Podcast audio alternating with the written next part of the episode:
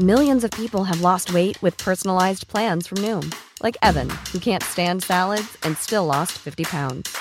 Salads, generally, for most people, are the easy button, right? For me, that wasn't an option. I never really was a salad guy. That's just not who I am. But Noom worked for me. Get your personalized plan today at Noom.com. Real Noom user compensated to provide their story.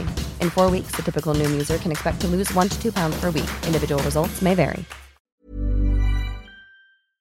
Heraldo Radio. La HCL se comparte, se ve y ahora también se escucha.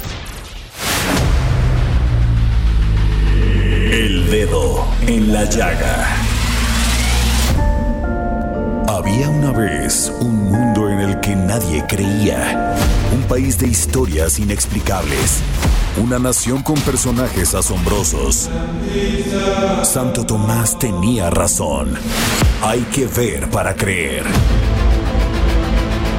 El México increíble, las verdades que duelen, la voz de los que callan, el dedo en la llaga. Infórmate, diviértete, enójate y vuelve a empezar. El Heraldo Radio presenta El Dedo en la Llaga con Adriana Delgado.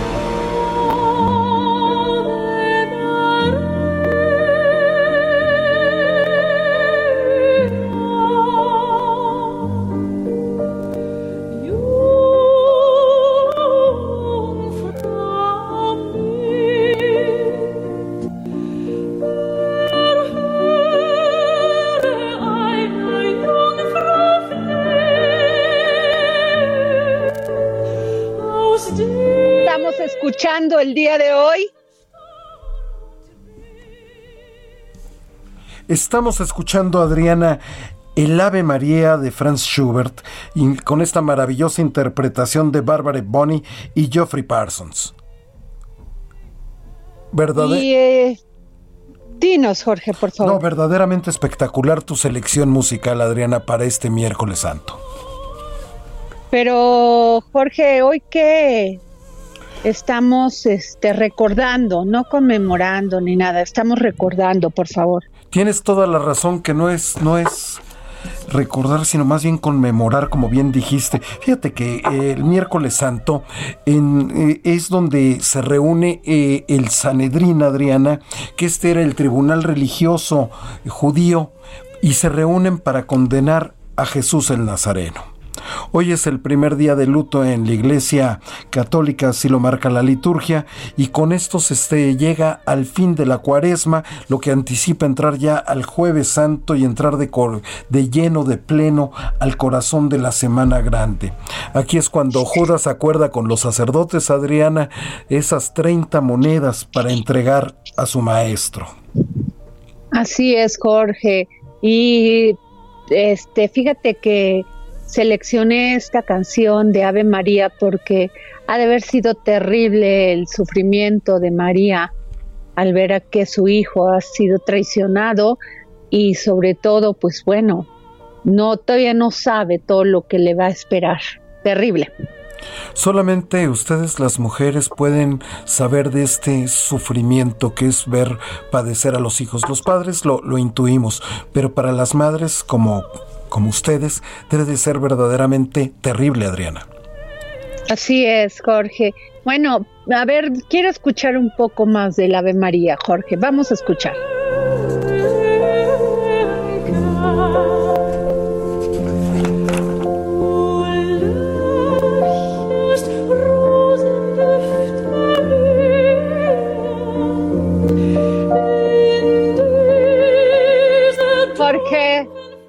Nos vamos a poner el dedo en la llaga con Daniel Callejas.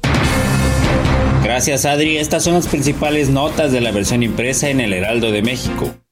Definió su lista de candidatos a diputados federales plurinominales a través de tómola y asignación directa. En sus listas incluyó a políticos, empresarios, activistas y hasta artistas, lo que prácticamente les garantiza una curul en la Cámara de Diputados para la siguiente legislatura. Destacan Jade Kolpolensky, Sergio Gutiérrez Luna, la empresaria Patricia Armendaris, el líder del Barzón Maximiliano Barbosa, Marco Antonio Flores, vocalista de la banda Jerez, y Antonio Pérez Garibay, padre del piloto Sergio Checo Pérez. En tanto, el diputado Porfirio Muñoz Ledo acusó que la selección fue injusta y dedocrática en la que lo vetaron.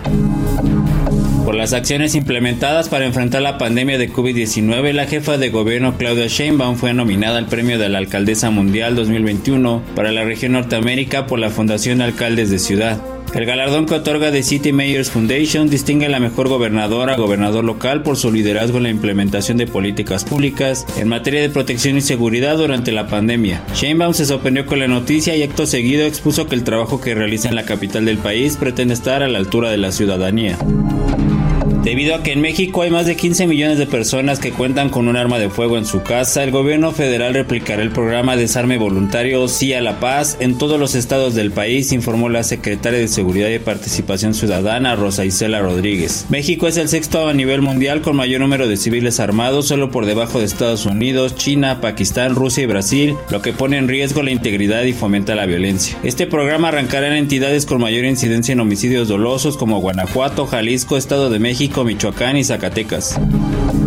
A siete días del comienzo de las campañas electorales en Guanajuato, un aspirante a regidor por el PRD, Alejandro Galicia Juárez, fue asesinado a balazos, mientras que el dirigente municipal del partido, Juan Ignacio de la Cruz Ávila, resultó gravemente herido. David Cristóbal Cano Hernández, dirigente estatal del partido, indicó que ambos militantes se encontraban en trayecto entre las comunidades del Cerrito y el Vicario, consiguiendo bardas para la pinta de propaganda una vez iniciado el periodo electoral, cuando dos hombres se acercaron en una motocicleta y dispararon.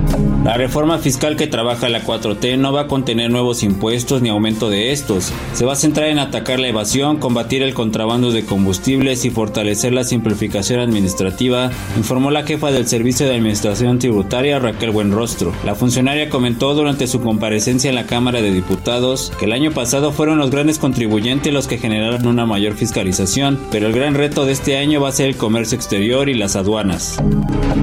Esta y más información la puedes encontrar en el Heraldo de México impreso o nuestro sitio web heraldodemexico.com.mx. Adri, regresamos contigo. Un saludo a ti y al auditorio.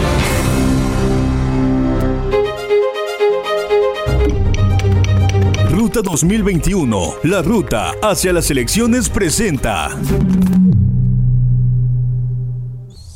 Jorge Sandoval.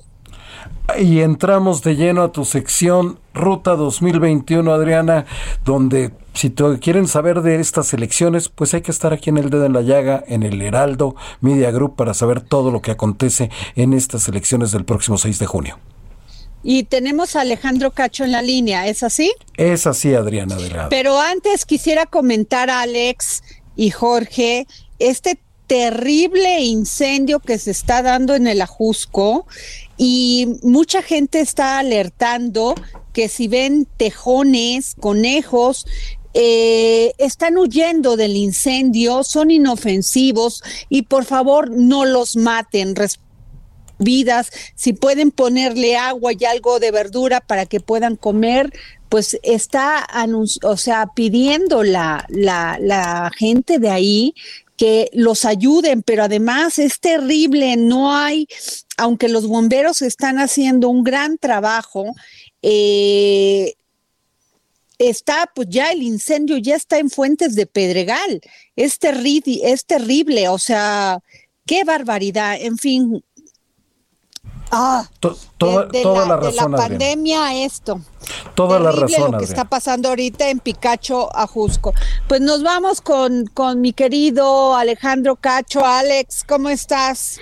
Adriana, querida, Jorge, ¿cómo están? Buena tarde. Aquí regresando de Baja California Sur, que elige gobernador este 6 de junio próximo y que los números están cerrando, se, está, se está cerrando la carrera por la gubernatura y este próximo domingo, en Ruta 2021, vamos a tener las encuestas más recientes, las encuestas de marzo. ¿Cómo va a estar la elección de Nuevo León, de Baja California Sur, de Chihuahua, de San Luis Potosí, de todos los 15 estados que va a tener elección de gobernador? El domingo se enterarán en Ruta 2021. Oye, Alex, y, este, ¿cómo ves el tema electoral? Porque han bajado a varios candidatos, ya sea por violencia, por algunos por eh, todos estos temas. Cuéntenos, porque no se enrarece el, el ambiente y luego también este tema de la de la sobrerepresentación. Sí, fíjate que para nadie era un secreto al principio del proceso electoral que este iba a ser un proceso difícil, complicado, pero además de por la propia complicación técnica que significa una elección tan grande, por el ambiente de crispación y polarización que vivimos políticamente hablando. Y eh, pues lo estamos viendo, se está, se está recrudeciendo, se está manifestando claramente un enfrentamiento abierto entre el presidente de la República y Morena contra el árbitro electoral del Instituto Nacional Electoral. Y por otro lado también, aunque sea no de frente, pero también está eh, llamando la atención el Tribunal Electoral del Poder Judicial de la Federación, que ahora tendrá que hoy se supone que hoy va a sesionar para definir su postura en torno a las conferencias mañaneras del presidente. Entonces, ese podría ser otro frente abierto de acuerdo a lo que decida el tribunal si es que no le gusta al presidente López Obrador. Oye, Alex, peligroso porque eh, y se van, o sea, yo lo creo y estoy de acuerdo contigo, porque además Mario Delgado dijo que va sobre un juicio político contra Lorenzo Córdoba y Ciro Murayama. Es que es, o sea, o hacen lo que quiero o los desaparecemos.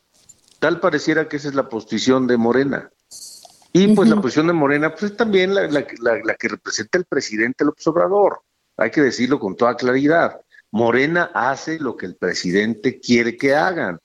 Y decir, o hacen o, se ajustan a lo que nosotros queremos o los desaparecemos, me parece, me parece de un autoritarismo ya peligroso, como bien dijiste. Híjole, pues qué grave, Alex. Pues sin duda no nos vamos a perder Ruta 21 con tu gran conducción, con la de Blanca Becerril en el radio contigo y también tu programa de televisión en el Heraldo Media Group, Alex. Así es, gracias, gracias Adriana querida. Sí, el, el, Heraldo Radio, 4 de la tarde el domingo, y en Heraldo Televisión, 10.30 de la noche, y próximamente ya todos los días en televisión también, Ruta 2021. Ya lo, ya Muy bien, Alex. ¿Mm? Claro que sí, pues todo el éxito, mi querido Alex, que no te falta que te lo digamos, tú eres hacedor de éxitos. Muchísimas gracias. Alejandro Cacho. A ustedes, y bueno, nos vamos. Gracias. Y nos vamos, fíjense que hemos estado platicando sobre esta muerte terrible que se dio en, en Tulum por parte de la policía Efectivamente, mi pues, querida Adriana. Esto le has dado seguimiento puntual, platicaste con el fiscal general del estado de Quintana Roo, has estado muy al pendiente de este caso y más adelante vas a tener aquí al presidente municipal de Tulum, aquí en tu espacio del dedo en la llaga. Ahorita se encuentra en la zona costera, pero en unos minutos va a estar contigo, Adriana. Ah, bueno, perfecto. ¿Y qué tal si nos vamos con Exxon a la milla mientras contactamos al, al presidente municipal de Tulum, Quintana Roo, Jorge? Padrísimo. Vamos con Exxon a la milla. Gracias, querida Adriana, y vámonos con el libro de la semana. Para los amantes de la literatura nos llega una guía para el viajero inspirado, el libro Destinos Literarios editado por Anaya con una pandemia mundial en donde hemos declarado nuestro hogar como nuestro único territorio de trabajo y de divertimento, y cuando los viajes están vetados por el mundo, y nadie de momento está capacitado para hacer viajes en el tiempo, los grandes escritores dibujan ante nuestros ojos lugares y momentos de la historia que nos permiten, sin movernos del sofá, trasladarnos donde queramos. Esta es una selección de 25 destinos con todo el poderío literario encima. Cada destino tiene su libro, 25 viajes que son una novela, de París a La Mancha, pasando por Saigón, Kabul o Nueva York. Se trata de un libro cuidadosamente editado en el que la escritora Sarah Baxter ha seleccionado 25 destinos relacionados con 25 novelas singulares y que muchas veces también se corresponden con películas que todos hemos visto, como Los Miserables, Matar un Ruiseñor o Cumbres Borrascosas. Para cada uno de ellos, la ilustradora Amy Grimes ha creado unas maravillosas imágenes que te trasladarán inmediatamente a esos lugares. El viaje arranca en París con Los Miserables y recorre Europa, el Dublín del Ulises de Joyce, la Florencia de una habitación con vistas, el Nápoles de la amiga estupenda, Berlín, La Mancha y por supuesto Londres. Entre los lugares exóticos destaca el Cairo de la novela Entre dos palacios. Querida Adriana y radioescuchas del dedo en la llaga, para no dejar de lado ningún lugar mítico, se detiene en la Nueva York del Guardián entre el Centeno. Holden, su protagonista, recorre el Hotel Edmond, el Grand Central Station, el Rockefeller Center o el Radio City Music Hall, escenarios que unas veces aún permanecen en la realidad y otras en la memoria. Los lugares aquí recogidos no son meros telones de fondo de las historias narradas, sino que se presentan como personajes por derecho propio. Señores, pónganse en personaje para descubrir algunos de los destinos literarios más fascinantes del mundo y las novelas que los han homenajeado. Adriana querida, un ejemplar de destinos literarios para quienes nos comenten el nombre de alguna ciudad escrita en el libro y te escriban a tu Twitter Adri Delgado Ruiz. Muchas gracias, Adriana. Muchas gracias, Edson Alamilla. Siempre es un placer eh, tenerte, eh, saber que nos vas a llenar de cultura y que además nos vas a, regalar libros, yo creo que es un placer. Jorge Sandoval. Verdaderamente, Adriana, es un oasis el que se abre aquí en el espacio radiofónico cuando entra al aire Edson Alamilla, Adriana. Sí, oye Jorge, déjame, ahorita me indícame cuando ya tengamos al presidente municipal, pero mientras les comento que me están diciendo compañeras mías de, de Azteca, de, Televisión Azteca, Jorge, y de Grupo Salinas, que está muy cerca el incendio que se está dando en el Ajusco, que ya está casi llegando a Fuentes de Pedregal, está a pocos metros del estacionamiento de Azteca. Qué grave, dice que está muy fuerte, que se que huele mucho a humo, van a desalojar en este momento por todas las oficinas que están alrededor de este de este incendio. Ojalá Dios quiera los bomberos lo puedan parar porque pues es nuestra fuente de trabajo y ojalá se haga algo, ¿no? Efectivamente, nunca un incendio había tenido tales proporciones, Adriana, y sí, como los que no conocen esa zona de, de la capital, los que no conocen, los que nos están escuchando en el interior del país, está rodeado TV Azteca por una zona boscosa protegida. Un área protegida natural. Y lo que tú decías al principio cuando, cuando nombraste este, este tema, Adriana, cuando lo mencionaste, fue el, el, asunto también de, de, la fauna silvestre que, que, habita ahí en esta zona protegida. Y jamás había llegado a, a donde vive la gente, donde trabaja la fuente, algún tipo de incendio, Adriana. No, qué barbaridad, Jorge, porque era, es un pulmón de, de aire de la Ciudad de México. Es una zona, como bien dices, protegida y es una pena que esté acabando este incendio con ella. O sea, la verdad, hay mucha preocupación, mucha gente que está desalojando oficinas cercanas a, a esta zona del Pedregal de este de Fuentes del Pedregal de la Jusco están asustados, están viendo que está llegando este incendio. O sea, si pueden este retirarse porque el olor a humo es muy fuerte, si hacemos un llamado a las autoridades y ojalá los bomberos de la Ciudad de México eh, logren detenerlo, Jorge. Efectivamente, porque es una gran cantidad de, de, los que viven ahí y de los que trabajan ahí, Adriana.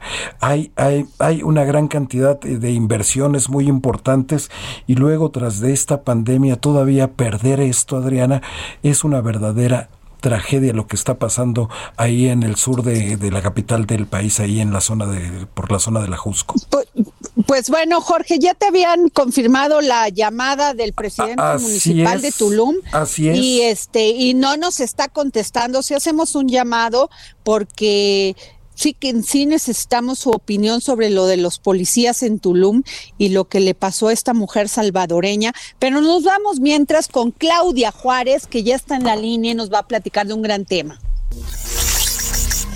Hablemos de tecnología con Claudia Juárez.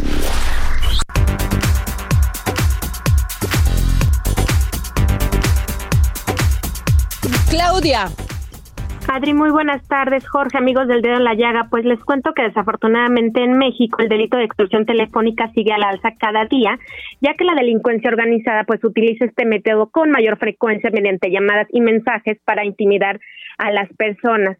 Es por todo esto que desde, la, desde el plano legislativo se están impulsando algunas medidas. La semana pasada hablábamos de cómo los bancos ahora están pidiendo los datos biométricos de los usuarios para utilizar la banca en línea. Sin embargo, Ahora, también las telefónicas tendrían que usar tus datos biométricos, Adri. Te explico cómo va este asunto. Si tú tienes un teléfono celular, podrías estar obligado a registrar tus datos biométricos, pues junto con tu comprobante de domicilio y tu identificación oficial, que casi siempre es el INE, serán requisitos ineludibles como parte de un padrón de celulares que se está gestando en el Congreso. Esto es para que tú te des una idea de lo complejo que puede resultar esta tarea en el país. De acuerdo con la empresa de consultoría de SIU, al final del 2020 había más de 126 millones de líneas celulares. De esas 126 millones, 103 están en el segmento de prepago, es decir, personas que van incluso en el metro, pueden comprar un chip y no están registrados.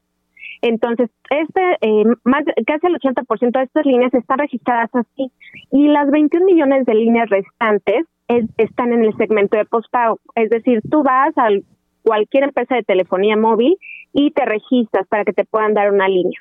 Este padrón está pensado justamente para con el propósito de reducir los delitos de extorsión y secuestro, pero como en todo Adri tiene varias aristas. Ya lo veíamos, tú lo hablabas la, semana pasada con el tema de los biométricos de los bancos. Aquí con el, este asunto del padrón, además de la complejidad que esto podría involucrar, te cuento que es muy sabido que existe el mercado negro de datos entonces, estas listas, pues aquí es donde va, en qué momento va a parar toda tu información que ya tendrías que estar obligada a darle a las empresas de telefonía. Ahora, una persona, tú puedes tener una línea, pero hay personas que tienen dos o tres líneas, porque hoy en día es muy, muy fácil adquirir un chip. Entonces, todo esto incluso lo quieren llevar a un plano más allá a un paso este legislativo y que estarán buscando hacer modificaciones incluso a la ley de seguridad y a la ley de telecomunicaciones para englobar todos estos asuntos. Para ello, Adri, hoy platiqué justo con Michelle Hernández, él es abogado especialista en telecomunicaciones y esto fue lo que nos comentó. El tema de crear un padrón para tener todos los registros de los más de 120 millones de líneas de telefonía móvil que hay en el país bajo pretexto de eh, con este registro combatir el delito de extorsión que se da desde las desde los centros de rehabilitación de readaptación perdón pues a mí me parece que es una iniciativa desproporcionada que además este pues existe evidencia en el país porque ya tuvimos este tipo de medidas hace algunos sexenios de que no va a resolver el problema de la extorsión todo lo contrario y además sí pone en riesgo la privacidad de quienes somos usuarios de estos servicios de telefonía móvil. Por un lado por la privacidad que debe de guardarse de estas bases de datos y que hoy en día pues no existen las condiciones para que así suceda y por otro lado también porque la sanción que impone frente a las personas que no quieran dar sus datos biométricos es la desconexión y, y eso representa un riesgo gravísimo al acceso a las tecnologías de la información y la comunicación que hoy en día es un derecho humano. Entonces a mí me parece que es una medida inviable y totalmente desproporcionada. Pues ya lo escuchaste, Adri. Jorge, eh, pues como ven, esta es una medida que tiene muchas vertientes. Por un lado se busca y mejorar los términos de seguridad, pero por otro lado también se abre la puerta para los malandros que están a la espera de poder tener esta información. Bueno, no solamente eso, Claudia, sino lo que platicábamos la semana pasada, que quieres hacer un depósito y que te piden dónde estás ubicado. Y eso para mucha gente, pues es este, a mí me da pánico dar mi ubicación y no porque yo maneje grandes sumas de dinero, pero quien las maneja ha de estar totalmente desconcertado porque cuántos eh, asaltos eh, homicidios se dan porque van y o matan a alguien por quererle quitar su dinero. Claro, y como tú dices, a través de la tecnología, pues ellos, en, este caso los bancos, tienen perfectamente tu ubicación, pero con este padrón del que estamos hablando en esta ocasión, pues ellos van a tener eh, cualquier tipo de dato tuyo, ya no solo los biométricos, tienes que dar la información de tu domicilio, la información todo lo que tenga que ver contigo. Entonces, el problema aquí es cuando cae en manos del mercado negro. Ahí ya queda Así es. totalmente expuesta. Así es, Claudia. Y, nos vamos a un corte y regresamos aquí al dedo en la llaga. Gracias, Claudia.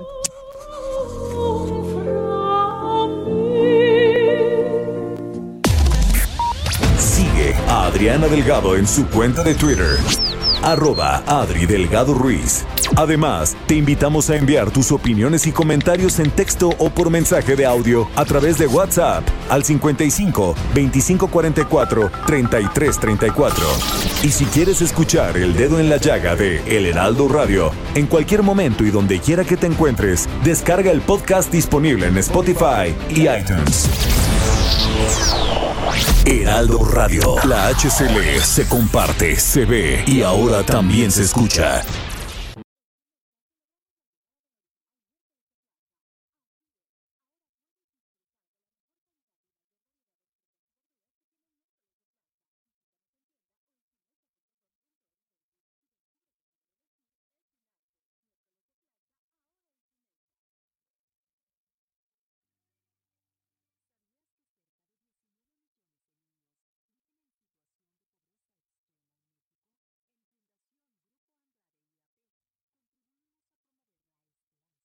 Heraldo Radio. La HCL se comparte, se ve y ahora también se escucha. Sigue a Adriana Delgado en su cuenta de Twitter en arroba Adri Delgado Ruiz. Y envíanos tus comentarios vía WhatsApp al 55 25 44 33 34 o 55 25 02 21 04. Regresamos aquí al dedo en la llaga. Nos escucha usted por la 98.5 FM a través de todo el país. Y tenemos ya en la línea a Víctor Masta, presidente municipal de Tulum, Quintana Roo. Muy buenas tardes, presidente. Hola Adriana, ¿cómo estás? Muy buenas tardes. Un saludo para ti y todo tu auditorio. Presidente, pues este después de este terrible suceso de la policía eh, municipal de Tulum que dio muerte a Victoria Esperanza Salazar Arriaza. Eh, ¿Qué nos puede decir? Sabemos que usted ya está en contacto con sus familiares en El Salvador y con el cónsul de Salvador, del Salvador ahí en, en Quintana Roo. Eh, así es, Adriana, efectivamente, pues bueno, eh, después de este lamentable hecho, una situación que sin duda pues eh, nos indigna mucho eh, la sociedad de tulumense muy consternado por estos lamentables hechos que se dieron. Pero bueno pues eh, todo este tema ah, ya lleva un, un, proceso los procesos legales han avanzado eh, pues un servidor eh, desde el momento de los hechos eh, se puso ante la Fiscalía General del Estado de Quintana Roo a estos elementos que participaron en esta en esta lamentable eh, situación. Y bueno pues hoy ya están bajo bajo proceso ya eh, las carpetas de investigación han avanzado ya están bajo el, la custodia de, un juez que seguramente determinará eh, las responsabilidades.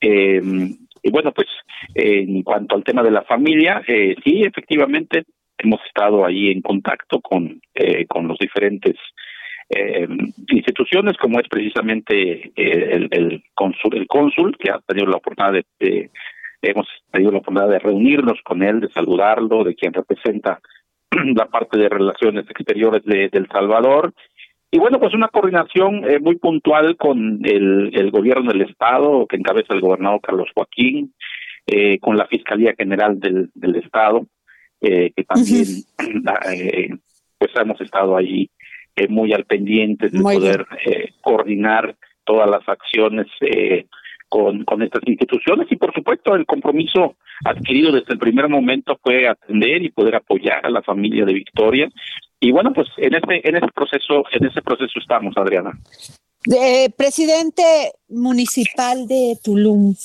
eh, Víctor Víctor Masta. Eh, a ver, sí, el tema es la brutalidad policíaca. Y cuando hablamos con el fiscal del estado nos dijo que efectivamente se había dado y yo le pregunté de los protocolos, presidente. ¿Por qué se dio esto y por qué no tenían protocolos, sobre todo siendo una, un municipio que es visitado por muchas, por muchos turistas? ¿Qué fue lo que pasó? Así es, eh, muy puntual tu, tu comentario y tu observación, y eso es precisamente lo que también a nosotros nos sorprende, una situación que nos, eh, que nos, pues sin duda nos ha nos ha, ha, dejado también con esa con ese sentimiento de saber Tulum es un municipio eh, yo lo he dicho en, muchas ocasiones municipio con pues reconocido como un punto turístico una marca mundial eh, un lugar en donde se genera convivencia en donde se genera eh, pues siempre un ambiente un ambiente de amistad eh, multicultural Tulum, cosmopolita, muchas muchas personas de diferentes países, de diferentes puntos de la República, de nuestra República Mexicana, quienes han llegado a Tulum a, a, buscar una oportunidad de vida. Entonces, realmente decirte, Adriana, que el actuar de, de estos elementos no es lo que representa Tulum. Eh, Tulum, eh, insisto, siempre ha convivido dentro de un ambiente de paz y de tranquilidad. Pero bueno, pues lamentablemente se dio este esta situación. Eh, ¿Cómo van a corregir en un futuro, presidente? ¿Cómo van a corregir esta situación que se dio? ¿Van a capacitar a la policía? Vamos a redoblar, porque al final creo que esto sirve como, para nosotros como un tema de reflexión y de poder redoblar, porque los trabajos se han hecho desde al desde el inicio de esta administración que a mí me ha tocado encabezar, todos los temas de capacitación en diferentes aspectos, en todos los temas para la policía, en el mejoramiento, en, pues en todos sus protocolos de trabajo, capacitaciones en cuanto a relaciones públicas, en cuanto a, a todos esos temas, pues obviamente tenemos un, un, área que, que, se les va dando toda esta situación. Por eso pues lamentamos que, que esta situación se haya se haya dado, algo pasó, algo eh, pues se les fue eh, el, exceso de la fuerza y lamentable lamentablemente terminó en esta en esta tragedia. Pues muchísimas gracias, presidente municipal de Tulum, por habernos tomado la llamada, Víctor Masta, para, para el dedo en la llaga. Al contrario, Adriana, muchas gracias por darnos la oportunidad de platicarles un poquito de, de, de, lo que ha sucedido y insisto, es algo que sin duda nos lastima, nos entristece eh, y eso nos obliga a pues a redoblar todo nuestro trabajo y esfuerzo cotidiano para que las cosas no se vuelvan no vuelvan a suceder, al menos aquí en el municipio de Tulum. Muy bien, pues muchas gracias. bueno, y Gracias, gracias. Jorge, pues nos vamos. Fíjate que tenemos un tema muy interesante, Jorge, que hemos, yo he tocado muchas veces en la, en la columna que tengo en el, los martes en el Heraldo impreso, el de, que se llama también El Dedo en la Llaga, y es sobre el socialismo y liberalismo, porque últimamente se han perdido los conceptos y también las ideologías, y sobre todo lo vemos en la práctica eh, cuando se tiene que gobernar. Y tenemos en la línea a Alan Ávila Mago, secretario nacional de Acción Juvenil de, eh, del PAN, a Iriam Hernández, líder nacional de los jóvenes del PRI, y Ángel González, militante de izquierda y doctor en historia moderna contemporánea por el Instituto eh, Mora. Muy buenas tardes, ¿cómo están? Hola, ¿qué tal Adriana? Mucho gusto saludarte a ti y a todo tu auditorio. Muchas gracias por tomarnos la llamada. Y bueno, yo les, les preguntaría de entrada y empezaría con Iram Hernández. Iram, ¿qué piensas tú? Hola, Gracias.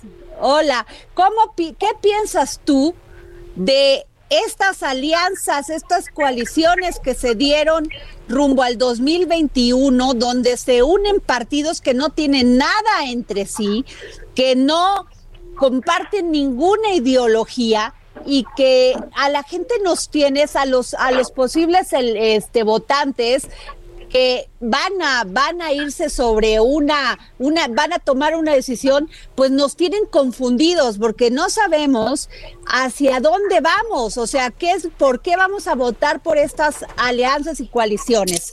Empezamos contigo. Claro, gracias Adriana. Mira, yo te diría que como bien lo mencionas tú, eh, son varias coaliciones, eh, dos coaliciones muy importantes no, no nada más es la coalición de los partidos PRI, PAN y PRD, también hay otra coalición, es la de Morena y sus aliados. Entonces, a mí me parece que la elección en muchos estados se va a polarizar en estas dos grandes alianzas. Eh, en el caso de la alianza de la que mi partido participa, que es el PRI, como dirigente nacional de los jóvenes del PRI, pues es una alianza que, que nuestro líder nacional, Alejandro Moreno Cárdenas, ya ha reiterado en diversas ocasiones que no es una alianza ideológica, es una alianza necesaria para rescatar al país que lleva un rumbo desastroso en muchas variables, sobre todo la más preocupante en temas de salud, economía y seguridad pública, en donde era necesario que los partidos históricos de toda la vida eh, fueran juntos para poder presentar una alternativa sólida que no fragmente el voto de la oposición y obtener buenos resultados electorales. Yo sí quiero dejar claro que a grandes males, grandes remedios y ante situaciones extraordinarias, soluciones extraordinarias. La alianza va por México, eso es lo que representa. Bien, nos vamos por favor con Ángel González. Por favor. ¿Qué tal, Adriana? Buenas tardes. Un saludo a todos los compañeros del debate. Pues, eh, bueno, primero da gusto también escuchar este, la claridad que se tiene el pragmatismo político de los de la gente del PRI, ¿no? Eh, ya lo acaban de decir de una forma literal. Las alianzas necesarias, ¿no? En una, en una falta totalmente de brújula ética y política. Eh, por supuesto que el país está en un proceso de reconstrucción, en un proceso de regeneración y ese tipo de procesos políticos eh, no, no son afines a construir alianzas políticas bajo cualquier fin. Desde la izquierda, por supuesto, siempre se, se piensan las estrategias políticas con arreglo a los fines y los medios. Es decir, no en una izquierda ética no somos creyentes de utilizar cualquier medio para lograr cualquier fin, ¿no? Hay medios, hay valores, hay formas de hacer las cosas, ¿no? Medios deseables, como tú bien lo decías, en el artículo, ¿no? Lo que nos falta es la democracia, la organización, la justicia social, la igualdad, por supuesto, ¿no? Y regresando un poco también al tema general del debate, pues creo que también eh, la orientación política es necesaria, ¿no? Eh, yo no coincidía tanto contigo, decías al principio que no comparten ideología estos partidos. El pragmatismo, por ejemplo, es parte de una, de una ideología, ¿no? Unirse en alianza para conseguir simplemente votos es parte también de una ideología, ¿no? En, en términos reflexivos más generales, creo que socialismo y liberalismo se trata de reflexionar cuál es la orientación que necesita la humanidad, cuál es la orientación que tiene la humanidad en los últimos años, si tenemos una necesidad de una transformación, si tenemos necesidad de una nueva forma de sociedad, nuevas formas de pensar, nuevas formas de hacer, cuál es la estructura económica también que predomina, las relaciones sociales que tenemos, incluso las instituciones políticas que necesitamos, ¿no? Entonces yo invitaría también a, los debatientes a que fuéramos más allá del pragmatismo, ¿no? Que pensáramos de forma seria qué realidad estamos enfrentando. Así es. Eh, Alan Ávila Magos, secretario nacional de Acción Juvenil del PAN. Muchísimas gracias, muchísimas gracias Adriana. Siento que está eh, como que se multiplica el audio. ¿Me escuchan bien? Sí, perfecto. Muy bien, gracias. Bueno, de mi parte, evidentemente, pues quiero agradecerte infinitamente la invitación y yo también quisiera ir en la misma sintonía en la que ahorita comentaban mis dos compañeros sobre hablar de las experiencias que han habido, pero también de las situaciones en las cuales hoy nos encontramos como país. Se vale que, creer que nuestro México y nuestro país esté mejor, sin duda, es algo que a lo cual por parte de, de Va por México lo tenemos perfectamente claro, y hay puntos en común que son los que nos unen, pero también sabemos a dónde es a dónde no queremos llegar. Si se trata de hablar de experiencias del pasado, yo creo que el debate del liberalismo o el socialismo es un debate que está prácticamente este, expuesto desde el momento en el que podemos ver los antecedentes de los países socialistas. Yo no veo hoy cómo hay gente que esté yendo a migrar a vivir a Cuba, a Venezuela, a Bolivia o Ecuador, porque partimos de la base que si nos vamos a la, a la parte de teoría, de teoría de tanto el, tanto el socialismo como el liberalismo, yo creo que tanto, y hay que reconocerlo también, en la parte del liberalismo hay muchos de los cuales podríamos pensar que no se llegue a, un, a una economía completamente abierta, sino pensemos en una economía social de mercado, pero seamos claros que lo que hemos vivido en México es mercantilismo estatal. Hemos tenido sustitución de importaciones, hemos tenido expropiaciones, industrias estratégicas por parte de, del gobierno, de, los gobiernos estatales, pero ojo, no se ha vivido formalmente lo que es una economía absolutamente liberal. Lo que tenemos que apostarle es una economía social de mercado, una economía en la cual no sea asistencialista, que tampoco tenga fines clientelares y que tampoco genere una dependencia.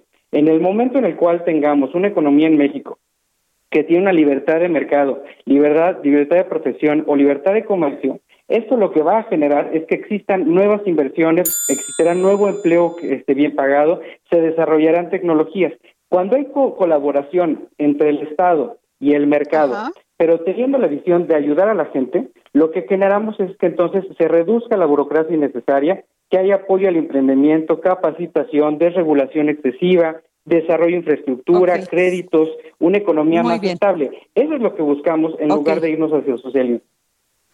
Muy bien. Eh, Samuel Prieto, estás en, estás en cabina. Por favor, danos tu pregunta y empezaríamos por Ángel González. Eh, ¿Qué tal, Adriana? ¿Qué tal? Muy buenas tardes a todos. Eh, a ver, ahí tenemos un problema de sopa de letras con respecto, en efecto, a cómo se están coaligando partidos de izquierda con derechas, eh, algunos eh, estatistas, otros eh, más creyentes del libre mercado, y eso parece ser muy confuso. Entendemos que hay liberales de izquierda y liberales de derecha, al igual que conservadores, pero ¿cuál es la raya? Es decir, ¿hasta dónde sería permisible, hablando ideológicamente, poder machar ideologías tan dispares?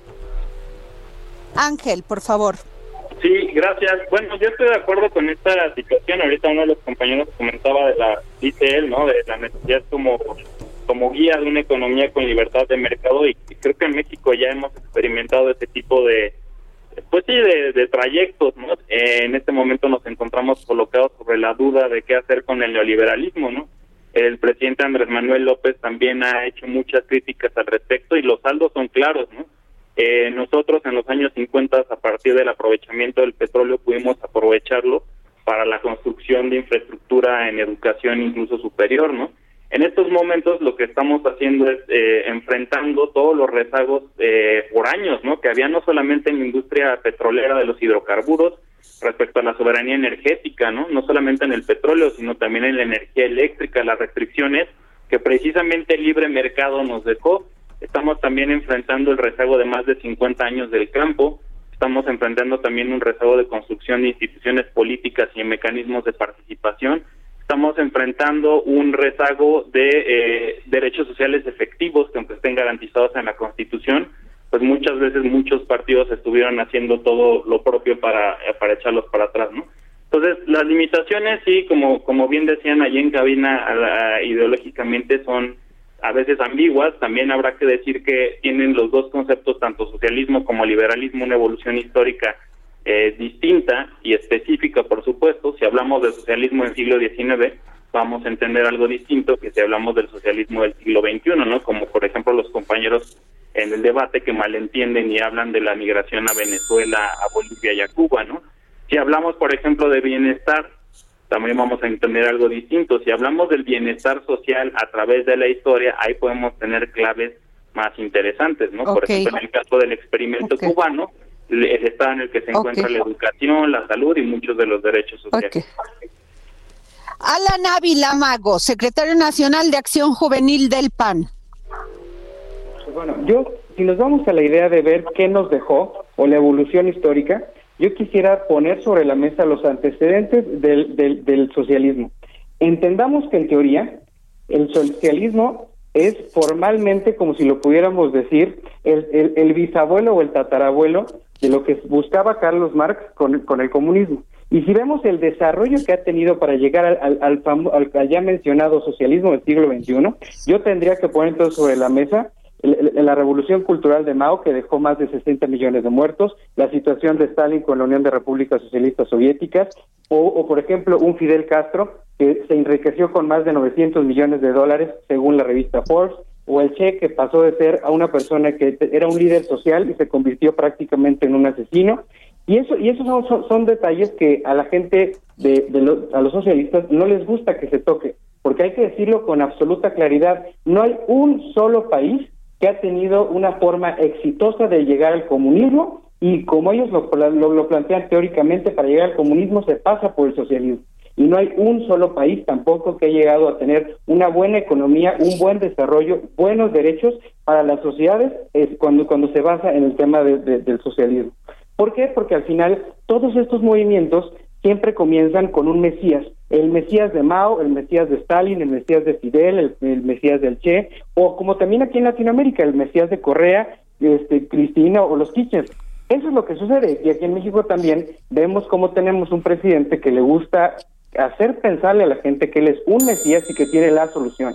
Pero más allá de, izquierda, más allá de derecha, más allá de liberalismo o de socialismo, hay que entender que lo que tenemos en México es un presidente populista.